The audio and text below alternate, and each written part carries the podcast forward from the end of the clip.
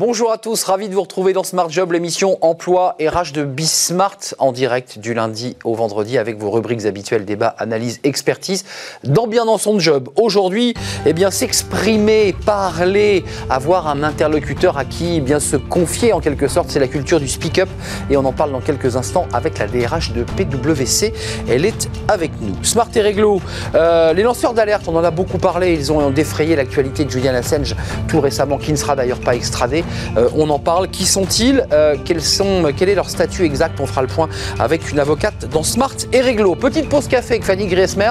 Elle n'est pas venue en pyjama, ça j'en suis sûr, mais elle nous parlera du télétravail. Oui, est-ce que c'est une joie ou est-ce que c'est un chemin de croix? On fera le point avec elle évidemment dans, sa chronique. Dans le cercle RH, eh bien le patron d'une structure, alors euh, un acronyme peu connu du grand public, mais qui regroupe notamment l'URSSAF, la, Sécu et, d'autres institutions. Il, il est à la tête de 150 000 collaborateurs et il nous expliquera mais qu'il recrute justement malgré le choc du Covid. La Sécu recrute, on fera le point avec lui dans quelques instants. Puis fenêtre sur l'emploi pour terminer l'émission avec l'Institut Randstad qui tend la main, c'est le nom de cette structure qui tend la main à des associations d'insertion. Voilà le programme aujourd'hui. Je suis très heureux de vous retrouver tout de suite, c'est bien dans son job évidemment.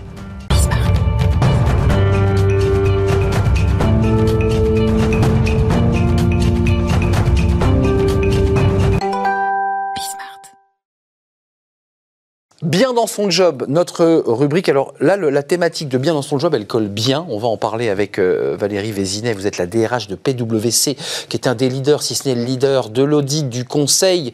J'irai même jusqu'à l'expertise comptable. On peut aller jusque-là ou... Oui, bonjour. Bonjour. Euh, et, société d'avocats, fiscaliste. Euh, voilà, qui balaye le spectre. Entreprise internationale, évidemment, leader mondial. Hein, je disais leader, mais mondial.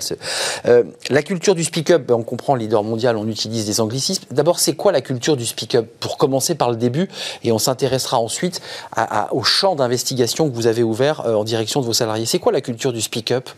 Alors pour, euh, pour PwC, cette culture-là, c'est euh, pour faire en sorte que chacun se sente libre et en capacité de s'exprimer. Pourquoi? Parce qu'il ou elle sait qu'il va avoir une écoute bienveillante, mais aussi qu'on va pouvoir aider la personne, voilà, en aidant à prévenir des situations personnelles euh, ou professionnels, individuels, et euh, en traitant, euh, en aidant le collaborateur à traiter ces sujets lorsque le cas s'avère. Alors, pour être extrêmement précis, c'est intéressant, vous êtes la DRH de cette structure en France. Mhm. vous avez mis en place par secteur, je dirais, l'insertion, le handicap, des référents au sein de l'entreprise. ils sont identifiés et les collaborateurs savent qu'ils peuvent comment se confier, leur parler librement. Comment ça se passe? Alors, ça dépend des sujets. Euh, on a des, des, thèmes sur lesquels on est engagé euh, en tant qu'organisation euh, en ressources humaines, mais aussi en formation du management. Par exemple, sur le, le thème de, de, la maladie. Cancer, par exemple. cancer et maladie chronique. On, on, a signé la, donc, la charte de Cancer at Work là-dessus. Et donc là-dessus, on a engagé l'organisation à faire connaître ce qu'est une maladie chronique, à faire changer le regard sur la maladie et à permettre à un salarié de pouvoir échanger directement avec son management lorsqu'il ou elle sait qu'il va y avoir des impacts sur l'organisation de son travail, etc. Forcément. Et on sait que ce sujet de la maladie, c'est quand même un sujet euh, qui est assez crucial euh, pour les entreprises, euh, puisque la maladie chronique, c'est quand même quelque chose qui... voilà, Bien sûr, c'est très lourd à gérer. C'est qui est assez lourd à gérer, qui est quelque chose d'assez fréquent dans les entreprises. Et, et le sujet de la santé, c'est un sujet d'inclusion qui est majeur pour l'avenir. Alors, sans parler de la, situation dans laquelle on est aujourd'hui, mais euh, le sujet de la santé, c'est vraiment un sujet qui est majeur pour nous. C'est un sujet sur lequel on est très engagé. Euh, il y a plusieurs secteurs, il faut quand même le préciser. Il y a les questions du handicap, on va y revenir, la diversité, l'inclusion, euh, mais qui, fait écho évidemment à la question du, handicap, les violences conjugales, qui est un vrai sujet.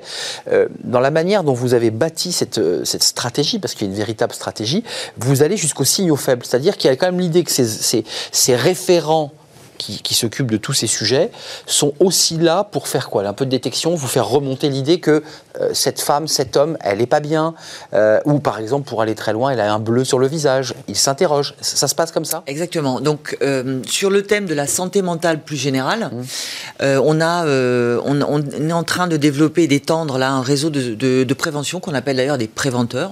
Bon, pour le, pour, le, coup, on a choisi un terme franco-français.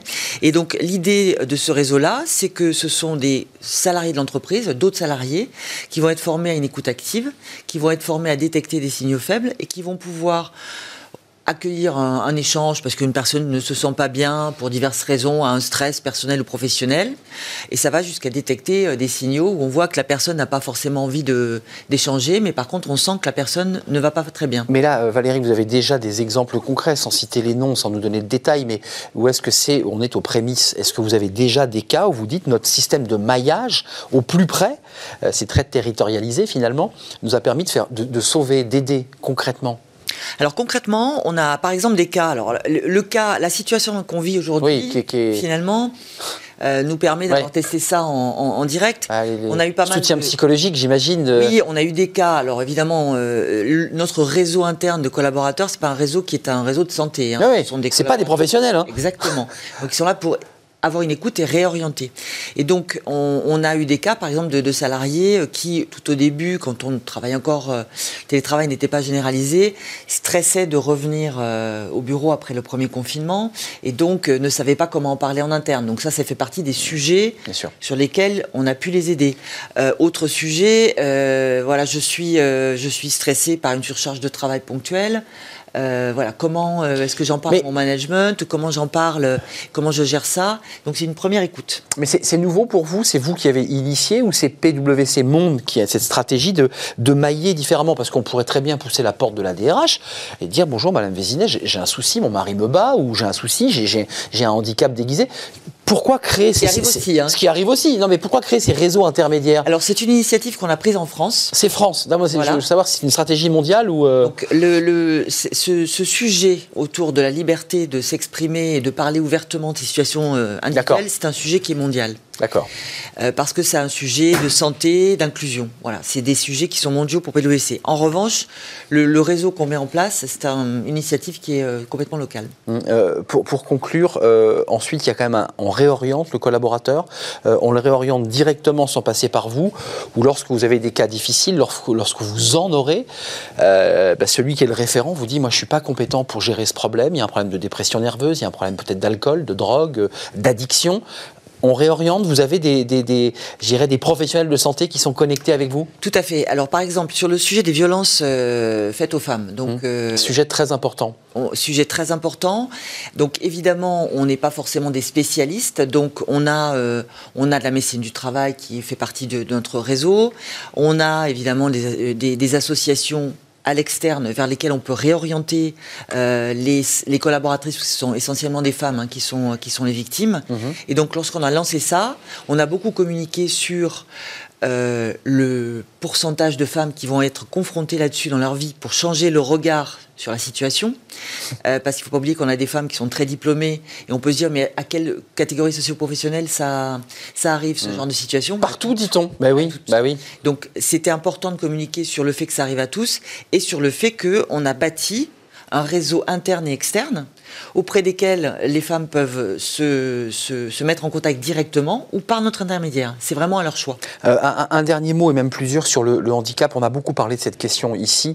Euh, le handicap, c'est souvent l'incompréhension. On ne connaît pas, on ne sait pas. Puis c'est souvent des handicaps déguisés. Ce n'est pas forcément des gens en chaise roulante ou des gens qui sont physiquement handicapés. Euh, là aussi, vous avez décidé de faire un effort supplémentaire grâce à, ce, à ce maillage, justement. Exactement. On sait qu'aujourd'hui, alors c'est pas chez PwC, hein, mais 80% des handicaps sont invisibles. Bah Donc la première démarche qu'on a eue, euh, c'était de commencer à créer de la connaissance de, pour l'ensemble des salariés sur la pédagogie là. Qu'est-ce que c'est exactement Qu'est-ce que c'est qu'un handicap invisible? Et beaucoup de salariés ont découvert ah ben, ah ben dis donc du coup moi je suis handicapé finalement. Hmm. Et, euh, donc c'est changer son propre regard sur le handicap et faire en sorte que ce ne soit plus une situation qui soit dramatisée dans l'organisation. Hmm.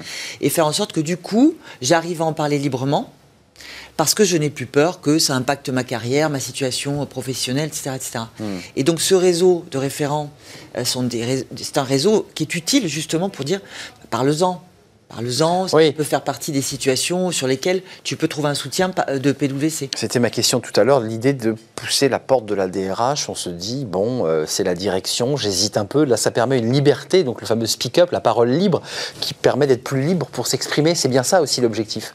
Oui, la culture. Il y a moins de barrières. La culture, elle ne peut pas être décrétée que par une direction des ressources humaines, ah un leadership dans le business, donc la culture, elle doit se diffuser via les salariés. C'est pour ça que ces réseaux de référence, c'est très important pour nous, parce qu'ils il dupliquent cette parole-là, en fait. Merci Valérie Vézinet. Alors, euh, c'est la culture du speak-up. Je sais pas, vous avez un nom générique de votre euh, structure France, de mise en place de, ce, de ce, réseau, ou vous l'avez pas encore baptisé? On ne l'a pas souhaité le baptiser parce que chaque fois il y a des programmes spécifiques de handicap que vous adaptez en euh, fonction des thématiques. Donc PwC très en avance. Alors c'est une volonté mondiale, mais la France est en pointe sur cette question, faut le rappeler, où les salariés peuvent s'exprimer bah, en B2B très tranquillement avec sécurité autour des questions du handicap, de diversité, d'inclusion, mais aussi de violence conjugale et aussi, j'imagine, de risques euh, psychologiques Tout à fait, liés, à l'isolement euh, probable, parce que vous avez beaucoup d'auditeurs. On travaille beaucoup en télétravail, j'en suis sûr, et, des collaborateurs jeunes qui sont un peu perdus. C'est le cas, non? Ça, s'est produit, effectivement. Ça produit. Donc là, on a l'interne, mais aussi un soutien psychologique externe. Merci beaucoup Valérie Vézinet d'avoir fait un détour par le, plateau de, Smart Job. Vous êtes, je le rappelle, la DRH de PwC. À bientôt. Merci, vous êtes déjà venu sur notre euh, plateau. La suite de notre euh, programme, c'est euh, eh bien Smart et Réglo. Et oui, les avocats ont la parole chaque jour sur notre plateau et on parle des lanceurs d'alerte. Ça, c'est un sujet sensible. Smart et Réglo, les avocats, les juristes, les experts en droit prennent la parole dans cette rubrique. Vous êtes donc les bienvenus, c'est une invitation. Et j'ai le plaisir d'accueillir Lise Leborgne, qui est déjà venue sur notre plateau, qui est une habituée de notre émission. On est ravis de vous revoir. Euh, avocate au barreau de Paris, spécialiste en droit du travail. Vous avez choisi, vous, c'est vous qui avez choisi ce thème, hein, me semble-t-il, d'évoquer alors un sujet qui est au cœur de l'actualité, qui sont les lanceurs d'alerte écho à Julian Assange, qui ne sera pas extradé, hein, vous me le confirmez, euh, évidemment, les, la justice britannique n'a pas autorisé son extradition. En effet. Euh, qu'est-ce qu'un lanceur d'alerte, d'abord? Euh, À la juriste, je me tourne. Alors, le mot lanceur d'alerte, effectivement, dans les médias, on l'entend beaucoup et on a l'impression que c'est toute personne qui va divulguer un secret. Euh, sauf qu'en droit, c'est totalement différent. Donc, évidemment, chaque juridiction a sa définition du lanceur d'alerte. Donc, pour Julian Assange, on ne va pas se référer au droit français. Mmh. Mais en droit français, le lanceur d'alerte, ça a été défini par la loi dite Sapin 2, de décembre 2016, euh, qui a défini un lanceur d'alerte avec quatre conditions cumulatives. Donc c'est très strict. Un lanceur d'alerte, c'est une personne physique qui va divulguer ou révéler des faits de caractère illicite de bonne foi et de manière intéressée euh, et des faits dont il a intéressé de manière désintéressée. Ah, vous me faites peur. Parce j'ai une question évidemment. Dont il a eu personnellement connaissance. Donc on a quatre critères cumulatifs et il faut rentrer dans les cases pour être appelé selon le droit français lanceur d'alerte et donc pour bénéficier de la protection. Alors moi j'avais travaillé sur ces sujets, euh, alors, Assange évidemment, Snowden bien entendu. En France on a Stéphanie Gibault euh, avec l'affaire UBS puisqu'elle avait refusé de détruire des documents informatiques, de documents suisses qui montraient la fraude fiscale. On a Antoine Deltour, euh, le LuxLeaks avec le Luxembourg, et puis on a Falciani, et, j'évoque cette question de Falciani, puisque Falciani, c'était là aussi des, dossiers qui est réfugié en Espagne, me semble-t-il. Lui, il avait essayé de monnayer, il y a un débat sur le lanceur d'alerte. Euh, en fait, il fait économiser des milliards d'euros à un État, notamment la France. Certains disent, mais je vous ai fait économiser de l'argent, il, faut que je puisse continuer à vivre. C'est prévu ça, dans la loi Sapin 2, l'idée qu'on puisse quand même un peu à l'américaine les indemniser?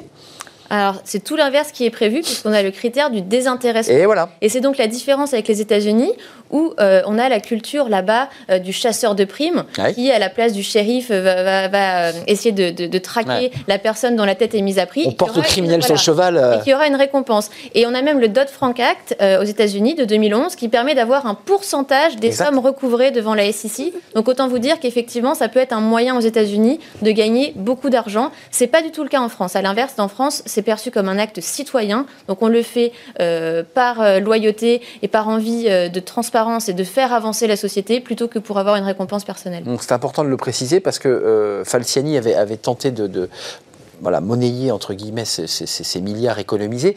Euh, finalement, de quelle protection bénéficie Parce que j'avais reçu Stéphanie Gibault il y a fort longtemps, je ne sais pas où elle en est, cette femme. On était en 2016-2017, elle venait de sortir un livre et elle nous racontait qu'elle était au RSA, qu'elle n'avait plus de, revenus, elle était directrice de la communication euh, et organisait des événements pour UBS. Euh, qu'est-ce qu'ils deviennent et est-ce qu'ils ont un vrai statut? Alors, toute la difficulté, c'est de rentrer dans les cases. Euh, et si on lance une alerte, euh, typiquement euh, en allant directement dans les médias en France, sans avoir suivi la procédure qui est simple, c'est-à-dire il faut d'abord prévenir son employeur, à défaut de réponse, prévenir une juridiction, à défaut de réponse, divulgué dans, le, dans les médias. Mais pas commencer par les médias, donc. En principe, non. Donc en fait, ce qui se passe pour ces lanceurs d'alerte, déjà, euh, dans le cas dont vous me parlez, on était avant la loi, donc on ne pas nécessairement dans, les clous. Mais même maintenant, euh, il y a quand même des garde-fous pour éviter euh, des risques réputationnels pour toutes les sociétés. Et si on ne rentre pas dans, dans ces paliers de divulgation, on n'est pas protégé. et ça arrive aussi, voilà, vous avez un lanceur d'alerte, Ben Ali chez ArcelorMittal, qui lui aussi explique que maintenant, il n'arrive pas à retrouver de travail. Et les lanceurs, les lanceurs d'alerte aspirant à ce statut mais qui ne rentrent pas dans les cases, euh, et ben finalement peuvent être considérés parfois comme des parias. Euh, et en tout cas, c'est ce qu'ils ressentent et ce qu'ils disent aujourd'hui. C'est pourquoi il faut vraiment, avant de lancer une alerte, s'informer sur la procédure à suivre, se faire conseiller. Et la loi Sapin 2, Sapin 2 devait être consciente de ces difficultés puisqu'on a donné aux défenseurs des droits le rôle d'orienter les lanceurs d'alerte. Hmm. Donc maintenant, voilà, si on veut lancer une alerte, on se fait conseiller et puis on va voir le, défenseur des droits avant. Euh, Lise, on se fait conseiller, donc on l'a bien entendu par un avocat euh, vous ou, des collègues euh, qui peuvent vous guider, mais on peut aussi pousser la porte, hein, j'allais le préciser, du défenseur des droits. On s'assoit, on dit voilà, j'ai constaté euh, ce qui me semble être quelque chose d'anormal dans mon entreprise, qu'est-ce que je fais? Exactement, ça peut être constater un crime ou un délit, donc le plus souvent, ça peut être euh, un délit, enfin la corruption, ça peut être. c'est de l'article 40, ça relève de l'article, ça. Voilà, sauf que là, on est entre personnes privées, et qu'est-ce qu'il va faire le défenseur des droits? Il ne va pas instruire le dossier, il ne va pas vous dire oui, il y, a un manquement ou non. En revanche, il va vous orienter parce parce qu'un salarié qui n'est pas juriste, savoir euh, quelle juridiction saisir dans le palier 2 après avoir prévenu son employeur. Euh, déjà pour un avocat, il va falloir déterminer la bonne juridiction, c'est un travail, mais alors pour un salarié qui n'est même pas juriste, il a, il, a beaucoup de chances de se tromper, et donc là, il se met en risque. Donc le, défenseur des droits, c'est une bonne option. Euh, Lise, c'est intéressant parce que ce sujet, vous l'avez choisi, donc il vous intéresse, vous avez une appétence. Euh, j'ai l'impression, depuis cette fameuse loi Sapin 2, qu'il y, a finalement, ça a tari les lanceurs d'alerte. C'est-à-dire que c'est à la fois tellement tellement difficile, contraignant, et on prend tellement de risques pour sa vie professionnelle et personnelle, que globalement certains se disent bah, j'ai vu mais je me tais. Alors ça, c'est vrai ou pas vrai? C'est vrai parce que ça fait partie de la culture française euh, d'avoir euh, une réticence face à ce qu'on peut penser être de la délation. C'est ça. Euh, d'autant plus que dans le contrat de travail, il y a une obligation de loyauté. Donc le salarié va se dire attention, est-ce que je viole mon obligation de loyauté ou est-ce que je pars sur un acte citoyen? Et c'est d'autant plus vrai euh, qu'il y a des dérives qui ont été constatées, euh, notamment avec des salariés qui ont pu revendiquer le statut de, de lanceur d'alerte pour être protégés. Donc c'est une dérive que les, sociétés y sont réellement confrontées. Ça, c'est la dérive, bien sûr. Et puis il y a aussi les salariés qui font objet de l'alerte, c'est-à-dire qu'on dénonce et qui, eux, subissent les conséquences. Et là, je vous renvoie à l'affaire Renault 2010, espionnage. Euh, Carlos Ghosn, qui, euh, en direct, va accuser euh, des salariés d'espionnage, et puis on va se rendre compte après, finalement, que c'était un soufflet créé de toutes pièces, et il faudra, à l'inverse, s'excuser en public. Et il s'excusera d'ailleurs, hein, Carlos Ghosn, et encore récemment, il s'est excusé en disant que ça avait été une énorme erreur, sauf que la, notoriété et l'image de ces deux cadres, qui étaient des ingénieurs, ont été salis, ils ont été virés d'ailleurs. Hein. Il y en a un qui a été réintégré. Et réintégré, indemnisé. alors, il y a eu une indemnisation évidemment, puisque les, les licenciements n'étaient pas fondés. Euh, mais ça, c'est un cas.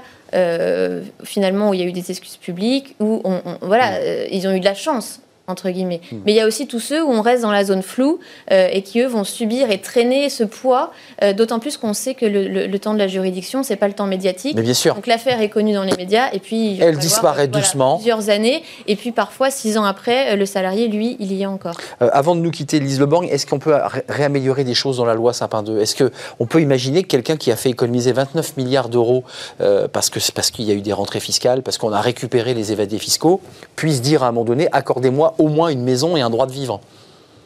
Ou ça vous semble anormal, ça? Alors ça, ça relève du politique. Du politique. Euh, et ce serait vraiment un changement de mentalité en France. C'est ça.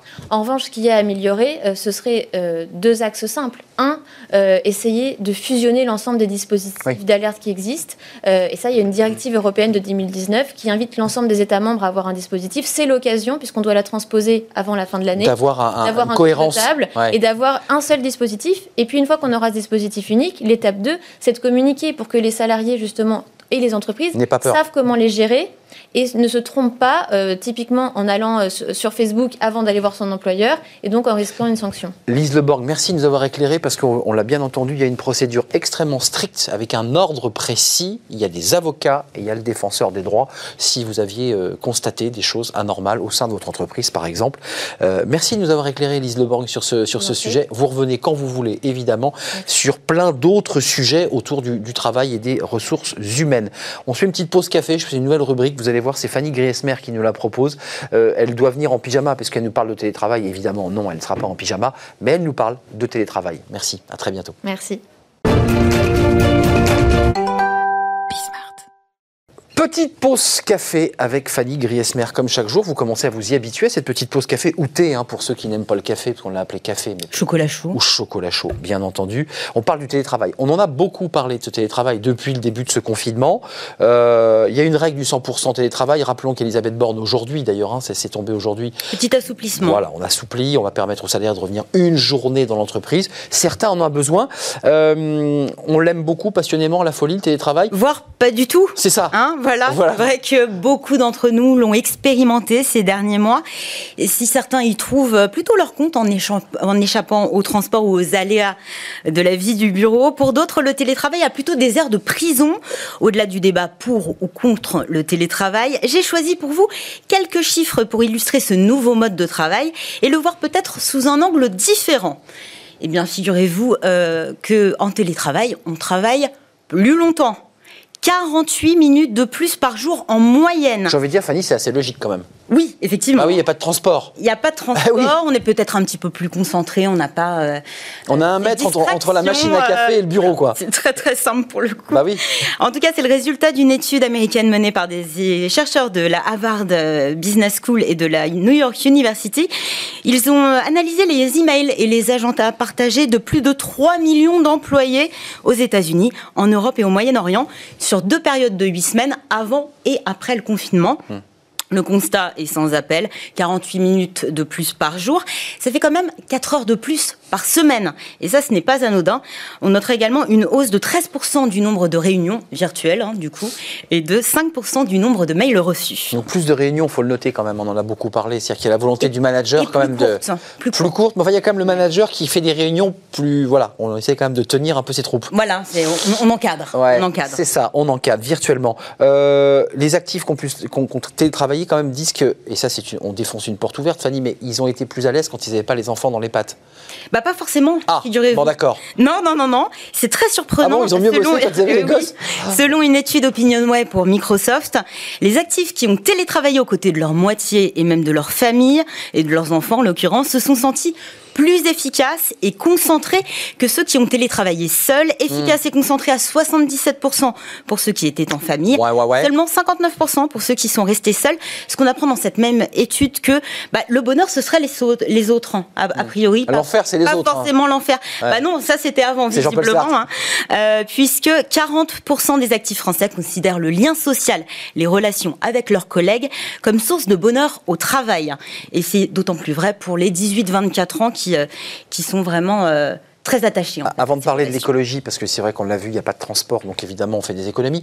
Euh, vous, là, dans tout le travail que vous avez mené dans cette chronique, c'est plus positif de télétravailler Les Français le plébiscitent ou pas? Parce qu'il y a un vrai débat dans notre société. Je pense qu'il y a visiblement, en tout cas à travers les différentes études, Ouais, il c'est y, a- ça. il y a quand même un intérêt. Et un certain plaisir à On- On télétravailler. revient aussi à, à- à ces études diverses qui montrent que voilà, on est prêt à télétravailler deux, trois jours par semaine. Ouais. C'est vraiment plutôt. C'est ça euh, qui ressort, hein, c'est l'hybridation qui ressort. Euh, un mot sur l'écologie, voire plusieurs, c'est intéressant, puisque évidemment on ne prend pas sa voiture pour aller travailler, on reste à la maison, et Ah oui, donc euh, gain... euh, C'est vrai, ça supprime les trajets euh, domicile-travail, donc on a tendance à penser que le télétravail est bénéfique pour l'environnement. Effectivement, si on prend euh, l'impact environnemental d'un trajet aller-retour entre le domicile et le bureau, et qu'on le soustrait au bilan de nos émissions annuelles, petite euh, soustraction, eh bien on économiserait en moyenne 271 kilos de CO2 sur une année par jour de télétravail. C'est le résultat euh, d'une étude menée par l'ADEME. L'ADEME qui prévient toutefois des effets dits rebonds qui nuanceraient sérieusement ce joli résultat. Bah oui, quand vous êtes en télétravail, ça ne veut pas dire que vous ne vous déplacez pas du tout. Au lieu euh, d'ailleurs de- d'enchaîner des déplacements sur le chemin de, vous allez faire vos courses, vous allez chercher vos enfants sur le trajet du travail. Là, vous faites des déplacements dits en étoile. Vous partez de chez vous, vous allez faire un déplacement, deux déplacements. Ouais, on revient au même endroit. Multiplication des déplacements. Euh, autre élément impactant, le développement massif de la visioconférence pas neutre, elle aussi, Ouais. pour l'environnement. Et puis aussi, quand vous êtes chez vous, en train de télétravailler, vous chauffez, vous éclairez votre euh, logement. D'ailleurs, il y a un, il y a Ça un ne débat. pas forcément quand vous étiez au bureau. Il y a un débat des salariés qui réclament évidemment une indemnisation euh, sur euh, bah, le, chauffage, le café, euh, les, les- les- les chèques restaurants aussi, parce qu'il y a un débat sur les chèques restaurants de, Qui, finalement, sont maintenus, je le qui précise. sont quand même maintenus. On, on vous rassure, mais ils ont même été augmentés. Ils sont toujours à 38 euros, je À crois. 30 Fanny. Oui, le plafond. Le plafond est à 38, ce qui permet de pouvoir se faire livrer chez soi. Mais, mais, mais, mais, il y a quand même quelques petites conséquences. Euh, et vous, quand vous avez télétravaillé, ça vous a plu? Alors, je télétravaille l'après-midi. Ouais, voilà, vous allez finir par tout savoir. Voilà. Donc finalement, ça, ça se passe plutôt pas mal le télétravail? Alors, ça se passe plutôt pas mal. Je, je ne résiste vraiment pas à l'envie de vous donner ces quelques chiffres que Bah oui, j'ai- donnez-les, c'est cela que, que je voulais j'ai entendre. trouvé dans, dans une étude américaine, euh, étude menée par OnePoll pour Citrix System, sur 2000 salariés américains. Alors attention, si 29% des personnes interrogées déclarent télétravailler depuis leur salle à manger, ce qui est mon cas, 17% le font depuis leur placard. Leur placard. Oui, oui, oui. D'accord. Euh, ces mêmes salariés qui ont également ajusté un petit peu leur routine personnelle. 26% continuent de se coiffer ou de se maquiller. 22% dorment jusqu'au dernier moment possible et on les comprend. Par contre, l'étude ne dit pas combien télétravaillent en pyjama. Hum, Et combien euh, ne se lavent plus, puisque c'est combien Oui, aussi, c'est vrai. Ah, Si je peux me permettre, parce qu'il n'y en a que 29%, me semble-t-il, qui se, qui se coiffent et qui se maquillent, ce qui veut que le reste bah, ne se coiffe pas, ne se maquille plus. Euh, Passe-t-il sous la douche? C'est de la question. Pour la visioconférence, On va enquêter. peut être utile. Fanny, on va enquêter. Ce sera votre prochaine chronique. Est-ce qu'on se lave en télétravail? Ce sera une, bah, une enquête, une enquête euh, De terrain. et de terrain euh, et de douche notamment. Merci Fanny d'être venue Merci sur notre plateau. on se retrouve demain pour euh, une nouvelle chronique. hein. C'est demain. Bien sûr, demain. Euh, Qu'est-ce que vous nous avez concocté demain pour mettre l'eau à la bouche à, Et je réfléchis encore. Vous on, êtes- on va en discuter. Vous êtes dessus. Il y a pas mal de sujets, hein, évidemment, dans, dans l'actualité. Merci Fanny. La suite de nos programmes, bah, c'est le cercle RH, vous le savez, avec eh bien, le, le directeur d'un institut, de- d'une casse. Alors, ça ne dit rien au grand public, mais quand je vais vous citer les marques, c'est la CPAM, c'est l'URSSAF, c'est la CARSAT. Euh, évidemment, ce sont les branches, les structures euh, qui structurent notre modèle social. Il est avec nous. et C'est un, un- un secteur qui, qui recrute, vous allez le voir, euh, très engagé dans le recrutement. On fait le point avec lui, c'est juste après cette pause.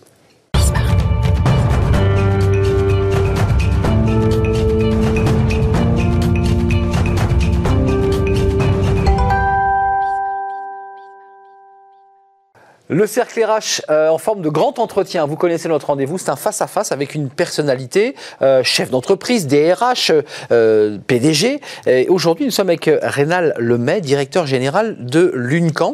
Euh, Lucans, on le dit bien Lucans hein? On dit Lucans. Lucans, parce que c'est une marque, on on va le voir dans quelques instants, qui pour le grand public n'est pas connue, mais c'est vrai que vous êtes une, une marque qui englobait ben, des marques, alors là que vous connaissez tous, et des institutions même, la CAF, la Caisse d'allocation familiale, les caisses de retraite, la CPM, la Primaire d'assurance maladie, et l'URSSAF, ceux qui vont récupérer euh, les cotisations des, entreprises. Euh, D'abord, juste un mot sur vous, parce que euh, vous communiquez, vous allez présenter votre institution, mais vous, votre parcours est intéressant parce que vous avez fait, j'ai vu un parcours en, province, dans des CPAM, dans des caisses d'allocation familiale. Racontez-nous un peu ce parcours. Alors en fait, mon, mon parcours, hein, après des, des- des études universitaires, j'ai intégré l'école qui s'appelle l'École nationale de, la sécurité sociale. Et en sortant de, cette école, euh, j'ai eu des premiers postes euh, d'encadrement euh, supérieur, effectivement, en province. hein. J'ai tra- j'ai travaillé, travaillé au Mans, j'ai travaillé à Évreux, et ensuite j'ai eu un premier poste de, pleine direction. J'ai été directeur de, la caisse primaire de la Mayenne. Ensuite, j'ai été directeur de la caisse primaire de, de Chartres. Après, directeur euh, de la caisse d'allocation familiale. Absolument. Directeur de la caisse, euh, caisse d'allocation familiale de, de l'Essonne. Et puis, euh, mes Bah, dernières fonctions. C'est une vie de préfet que vous avez eue finalement. J'ai- beaucoup bougé. Bah oui. on, on- on prône la mobilité dans notre institution. Ouais. On prône la mobilité. Effectivement, je pense que je fais partie des, des, des directeurs qui ont, qui ont beaucoup bougé. D'autres collègues ont également eu ces, ces- ces parcours de, de- de mobilité. Euh, vous avez donc découvert la réalité de ces caisses sur le terrain, puis aujourd'hui vous, vous dirigez euh, le, le Lucans. C'est 150 000 collaborateurs sur ces quatre branches. Quelque part, vous incarnez à vous seul notre structure, notre modèle social finalement? C'est ça dont Alors, on- Effectivement, la, la- la responsabilité de Lucans, ça peut être euh, préciser oui, notre responsabilité. Nous Qu'est-ce qu'elle fait sur ces, sur ces Nous branches sommes une fédération d'employeurs, donc moi je représente ici les 300 euh, employeurs locaux, les quatre euh, employeurs nationaux, les quatre caisses nationales, maladie, famille, vieillesse euh, et recouvrement. Et nous avons un certain nombre de missions mutualisées, notamment nous intervenons sur les achats mutualisés. C'est nous qui achetons l'électricité, le gaz, les contrats d'assurance au nom de... Pour de faire des économies Absolument, pour faire des économies. L'économie, au, nom de, au nom de la sécurité sociale. Nous accompagnons aussi les organismes locaux dans leurs projets immobiliers. Par ailleurs, j'assume hein, l'animation des relations sociales au niveau national. C'est Lucans qui discute avec les organisations syndicales pour faire évoluer la convention collective des 150 000 salariés de la sécurité sociale. C'est vous le monsieur dialogue social de, de la Absolument, effectivement. Tous les mardis après-midi, j'ai un rendez-vous avec les organisations syndicales et nous avons donc euh, des, des, séances hein, de, de, de, Et dernière mission euh, qui est la nôtre, effectivement, nous intervenons en matière de, ressources humaines, euh, notamment, c'est nous qui animons le site La Sécu Recrute, site sur lequel l'ensemble des offres d'emploi de la sécurité sociale sont postées tous les jours. Alors, rentrons dans le... C'est vous qui me lancez, finalement, il y a 7000 embauches chaque année, j'irai en période normale. J'ai vu que vous aviez accéléré les, les embauches, notamment en période Covid, pour que, ce qui m'est arrivé moi-même d'ailleurs, on soit contacté par un, un, référent de la sécurité sociale et qui vous demande quelques renseignements. C'est bien cela Vous continuez à embaucher là, en ce moment? Effectivement, nous avons donc, euh, l'État hein, nous a confié euh, la mission de contact tracing. Cette mission de contact tracing, c'est quoi? C'est une mission qui doit permettent de briser euh, les chaînes de, contamination. Donc dès lors, et ça a été euh, visiblement votre cas, dès lors que euh, vous avez fait un test PCR, que ce test PCR est positif, le laboratoire de biologie nous envoie les résultats de, ce test. Nous mmh. contactons effectivement la personne, la personne qui est malade, et nous lui demandons de bien vouloir nous communiquer les personnes avec qui elle aurait pu être en contact au cours des derniers jours, pour que nous puissions appeler ces, ces personnes et leur demander de faire un, test euh, PCR. Sur, ce, sur, cette mission de, contact tracing, aujourd'hui, nous avons à peu près 10 000 salariés qui sont mobilisés. Hein, qui sont... CDD, là, c'est... Nous avons... Euh, sur Vos équipes CDI, mais aussi comme quelques extras, si je peux me permettre d'exprimer. Absolument. On a euh, à peu près 6 000 salariés qui sont des CDI, de, essentiellement de, l'assurance maladie, à peu près 4 000 CDD qui sont mobilisés en, en renfort et en complément. Et là, en ce moment, nous recrutons sur cette mission des CDD et 1200, 1200 CDI. 1200 CDI. Absolument. Si vous allez sur le, sur le site La Sécu Recrute, vous verrez euh, que. Euh, c'est pour du tracing, les 1200 CDI Absolument. Pareil. 1200, 1200, CDI, 1200 CDI sur le contact, sur le contact tracing, euh, dans, tout, dans toutes les caisses primaires d'assurance maladie. Hein, ce ne sont pas des emplois qui sont à pourvoir sur Paris, c'est des emplois qui sont à pourvoir. Sur tout le territoire. Absolument. Sur Donc les gens verront la destination, le lieu géographique des postes, on est d'accord? Absolument. Lorsqu'on se connecte hein, sur, le, sur le site La Sécu Recrute, on va choisir éventuellement si on habite Toulouse, s'il y a un poste de CDI contact tracing à Toulouse, eh bien on candidate à la caisse primaire d'assurance maladie de Toulouse. Et euh, après, c'est un processus tout à fait normal, identique à ce qu'on peut observer dans d'autres entreprises. Hmm. On envoie son CV, on est reçu en entretien et euh, après on est, on est retenu ou pas retenu. Je permettez-moi cette remarque. Enfin, pourquoi CDI alors qu'on est censé être vacciné et donc à un moment donné se séparer de cette maladie, ne plus avoir forcément besoin de tracing? Pourquoi les intégrer? Je, vous pose la question. C'est quoi l'intérêt En fait, ce sont des recrutements en, en avance de phase. Hein. C'est-à-dire là, effectivement, on est en, plein cœur euh, épidémique. Donc, vous êtes en train de nous anticiper la crise qui, que, non, nous, grand public, on n'a pas vu Non, non, non, non. On anticipe des recrutements. C'est-à-dire que si euh, la crise sanitaire, euh, j'allais dire, le, pic de crise sanitaire est passé après l'été, ces salariés auront vocation à occuper à des fonctions qui sont les nôtres dans une caisse primaire d'assurance maladie. Hmm. C'est-à-dire on les, on les recrute sur ces missions en avance de phase et ensuite ils seront affectés sur les missions traditionnelles de l'assurance maladie. Alors on a bien vu qu'il y avait la, les RH, il y a le dialogue social, il y a l'idée qu'on améliore les conditions de travail, de salaire, de rémunération des, collaborateurs. Puis vous avez la main sur 58,8 millions euh, bah, d'usagers, de ceux qui bénéficient de, tous ces, services. Euh, le choc est dur quand même à encaisser pour la Sécu, j'imagine, parce que ce sont des dépenses. Vous embauchez, vous vous donnez les moyens de pouvoir évidemment contrôler, accompagner ces malades, mais ça coûte très cher, non? Absolument. Hein. Le, enfin, la loi de finance, la loi de financement de la sécurité sociale montre euh, effectivement que euh, et les dépenses d'assurance maladie, mais aussi euh, les, les, prestations versées par les CAF pour justement amortir la crise. Hein. Je crois qu'il faut avoir, avoir en tête que euh, les, les, les, les, prestations sociales sont des amortisseurs de crise. À partir du moment où vous perdez votre emploi, à partir du moment où vous êtes étudiant et que vous n'avez plus le, le, le, petit boulot que vous pouviez occuper jusqu'à présent, euh, le, le, relais peut être pris par les prestations sociales et c'est les caisses d'allocation familiale notamment qui, qui versent ces, ces, prestations sociales et le rôle essentiel durant, durant cette crise hein, de, de, de l'assurance maladie. On voit que, que, que les dépenses, euh, enfin le déficit de la sécurité sociale s'est creusé euh, fortement. fortement en 2020, se creusera dans une moindre mesure en, 2000, en 2021. Alors qu'il était tout doucement en train de revenir Absolument. à l'équilibre. On revenait euh, tout doucement à l'équilibre, effectivement. Et là, de nouveau, 2020, ça plonge. On a, on a chuté hein, d'une quarantaine de milliards d'euros. Euh, quand parce même. que, alors peut-être ouais, préciser. nous parce que. Peut-être préciser que. C'est euh, que le Covid? Non, non. Le, le, le, le, déficit de la sécurité sociale, c'est effectivement un problème de dépenses, mais c'est aussi un problème de ressources.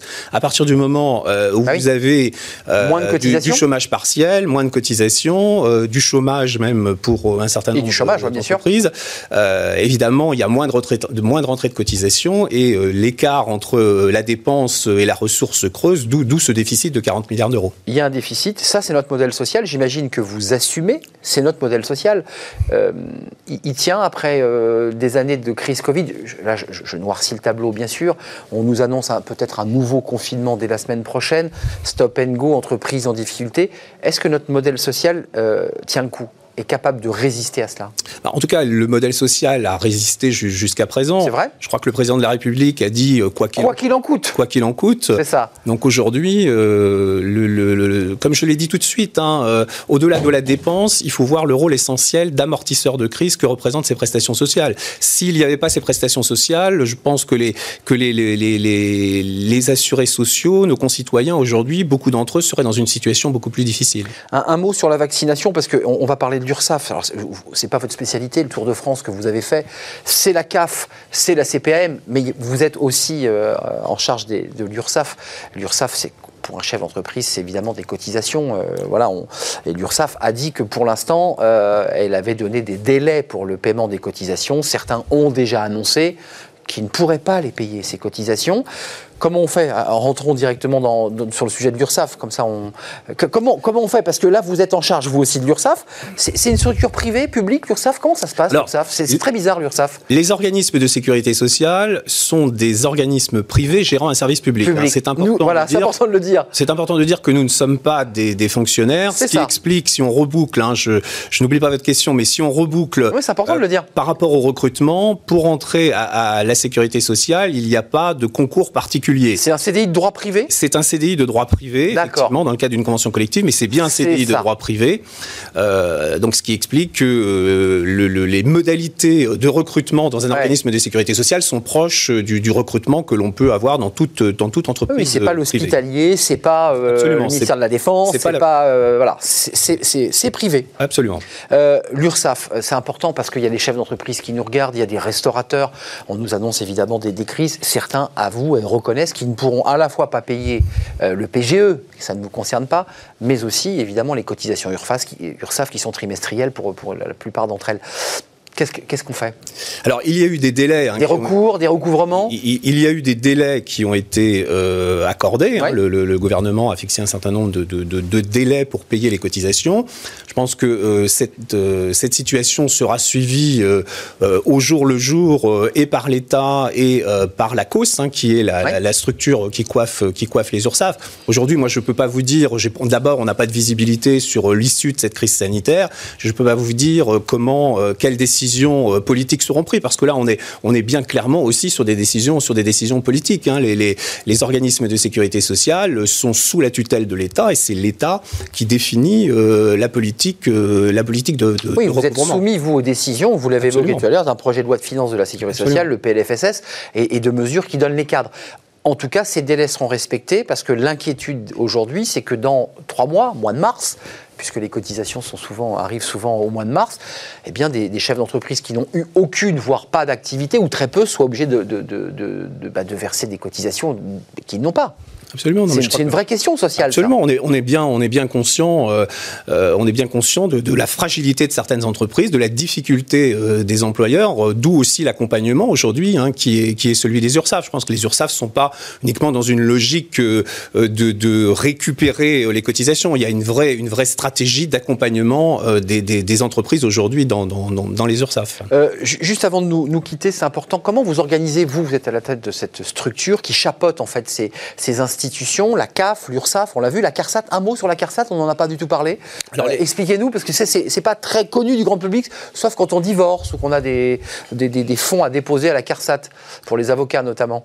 Ah non, alors dites-nous. Voilà, les, les, les, CARSAT, en fait, ce sont les caisses de retraite. Ah, les caisses de retraite, parce qu'il y a aussi la CARSAT qui, qui correspond aux, Absolument. aux caisses. Là, c'est un maillage qui est un maillage régional. Autant les CAF Ah oui, et les caisses primaires d'assurance maladie, c'est un maillage départemental, maladie, prestations familiales. Les CARSAT, ce sont des caisses qui s'occupent de, de, de, de, votre retraite, quoi, de la retraite euh, du régime général. On en parle un peu de la retraite ou pas? Parce que là aussi, vous suivez les indications ou les, les règles fixées par le gouvernement. Euh, Est-ce que je vous leur pose parce que ça vous met en position difficile. Vous, vous, suivez la politique du, du, gouvernement, mais certains disent déjà. On ne pourra pas tenir avec notre modèle. Il faut travailler plus longtemps. Sur les retraites, c'est pareil. Ça, c'est un sujet. Les caisses de retraite, certaines sont, sont dans le rouge. Oui. Enfin, comprenez bien que c'est. Je vous mets en situation très délicate. Absolument. Là, là on vous n'êtes pas un homme politique. voilà. C'est ça. On est, on est au cœur de, de décisions euh, politiques. Le sujet des retraites, vous le savez comme moi, c'est un sujet très inflammable. Euh, donc moi, je n'ai pas. Euh, J'ai un avis en tant que citoyen sur le sujet, mais je me garderai bien oui. de, de, Vous, vous allez appliquer ce qu'on vous demande de faire. Je me garderai bien de, de le donner. Effectivement, là, ces décisions sur l'équilibre futur du régime des retraites, ce sont des, des décisions qui appartiennent aux politiques. Mais qui auront une incidence tout de même, si je peux me permettre, sur la gestion, dont, la gestion très concrète de, de ces institutions. Oui, sur l'équilibre, sur l'équilibre de euh, ressources, ressources euh, dépenses hein, de, de, de, nos régimes de retraite. Avant de nous quitter la vaccination, j'imagine que c'est un des sujets de préoccupation parce que là, euh, les CPAM sont très impliqués sur ces sujets. Euh, lenteur, retard à l'allumage, comme on dit. Les choses s'accélèrent. Visiblement, elles s'accélèrent. Comment vous vous impliquez, vous, vos institutions, je pense évidemment euh, à la CPAM, sur ces questions de vaccination? Comment vous êtes un des acteurs de ce, de ce modèle? Bah, le, On est un acteur euh, au regard de la prise en charge hein, de, de, la vaccination. 100%, on est bien d'accord voilà, Absolument. Le, le, on, la décision, là aussi, qui a été une décision politique, hein, de, de, de, prendre en charge la vaccination euh, à 100% à 100%, maintenu à 100%. Avant de nous quitter, c'est quoi une journée d'un directeur euh, général de, de l'UNCAS? Qu'est-ce que vous, c'est quoi une journée type? Vous recevez euh, tous les patrons de CPM, de la CAF, de l'URSSAF, des réunions. Euh, vous avez dit le mardi, on le sait, c'est dialogue voilà, social. Mardi après-midi, bon, oui, c'est bon, ça c'est vu. Le mardi après-midi, c'est le dialogue social.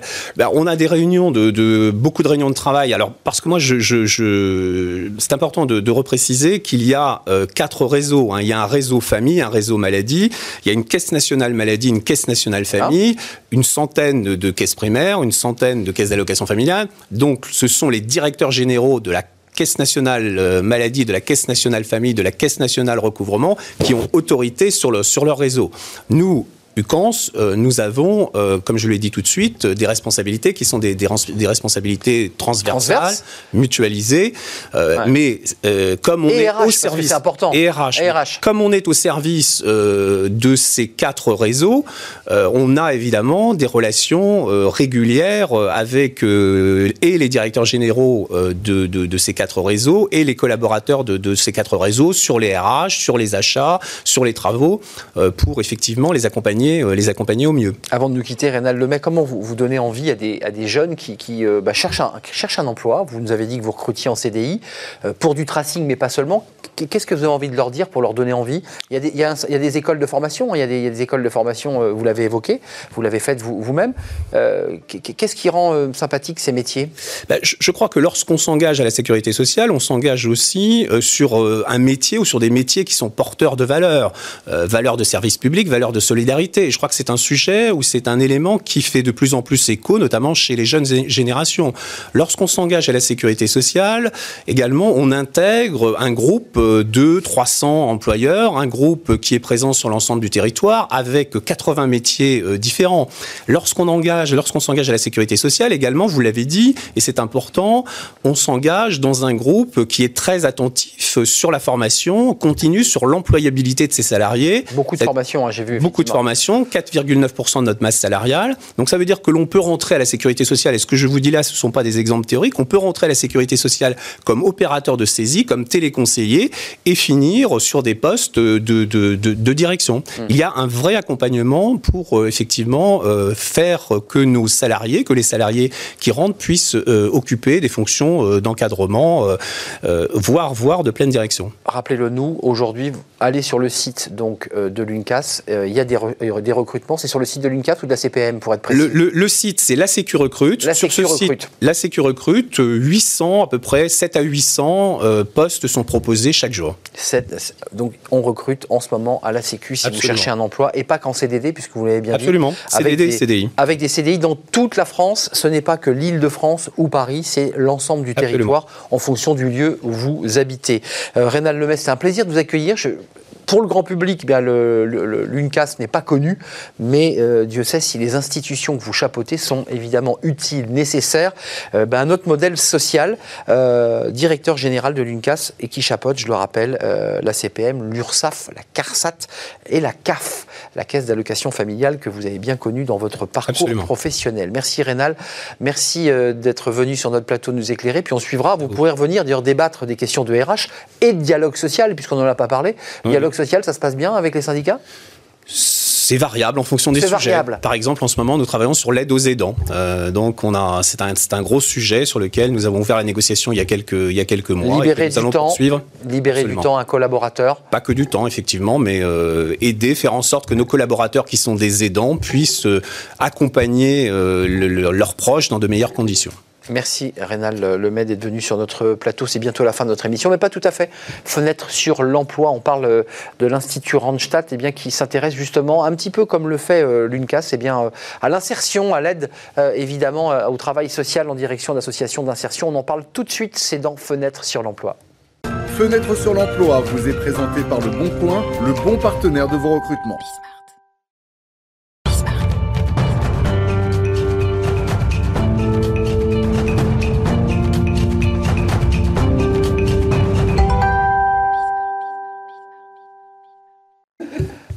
Sur l'emploi. J'évoquais l'Institut euh, Randstad et nous avons sa directrice déléguée générale de cet institut, Anna de Boa Esperanza.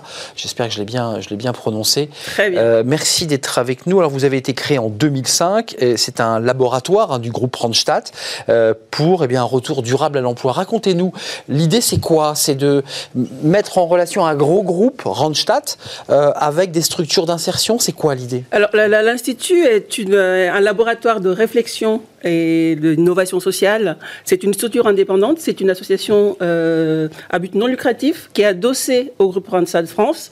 Le- L'objectif, c'est de s'appuyer sur l'expertise du groupe, sur la connaissance des bassins d'emploi, euh, pour accompagner des personnes qui sont en difficulté d'emploi, pour euh, favoriser la réinsertion et l'inclusion par l'emploi. Euh, une main tendue euh, vers l'emploi. Randstad, c'est bah, c'est, son métier, son cœur de métier, c'est le recrutement, évidemment, agence d'intérim.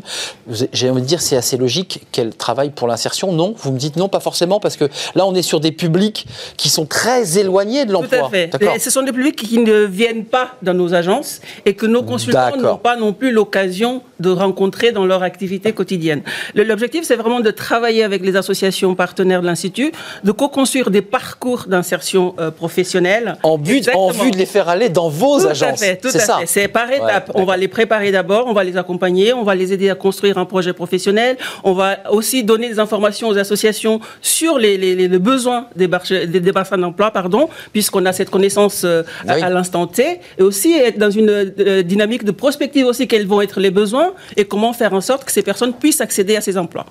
Neuf associations avec lesquelles vous travaillez la à main fait. dans la main. Donc ce n'est pas uniquement de verser des fonds, c'est un vrai travail que vous menez euh, avec autour de la table ces associations, vous, vos équipes.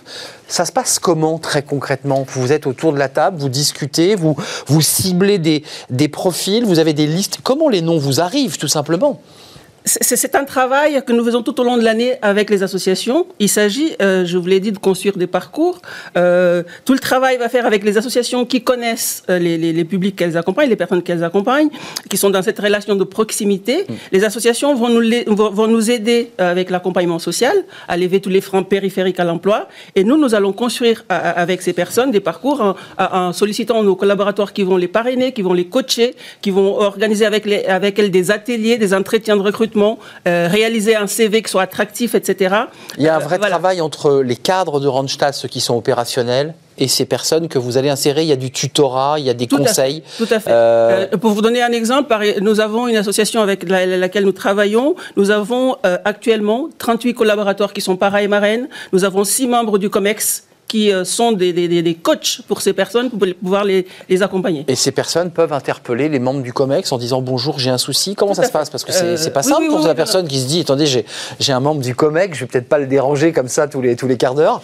Les, euh, les, les, candidats ont été repérés par les associations euh, par rapport, pas en fonction de leur diplôme ou de leur parcours professionnel, expérience, etc., par rapport à leur motivation et par rapport au, au projet professionnel qui est plus ou moins abouti. Donc on pense qu'on peut faire cette passerelle vers l'emploi. Je ne voulais pas demander, ce sont des jeunes, ce sont des personnes de plus de 45 ans, parce qu'il y a aussi un débat sur l'accès à l'emploi. Il y a des gens qui sont sortis de l'emploi à 45 ans, qui sont sur la brèche. Il y a aussi des jeunes sans diplôme. C'est, quel Est le profil nous avons des, jeunes décrocheurs, nous avons des personnes qui sont restées éloignées du marché de l'emploi pendant très longtemps, des chômeurs de longue durée, des personnes en situation de précarité, des anciens SDF. Et mais nous avons aussi des, gens cassés en fait. Hein. Des gens cassés qui ont subi des accidents de la vie. Euh, nous avons aussi des seniors, des personnes en reconversion professionnelle. C'est, assez diversifié les profils des personnes nous accompagnons. Pour répondre à la question que vous avez posée tout à l'heure, comment ça se passe pour contacter un membre du COMEX C'est une relation directe. Vous, euh, le, candidat envoie un mail à son parent, à son tuteur, etc.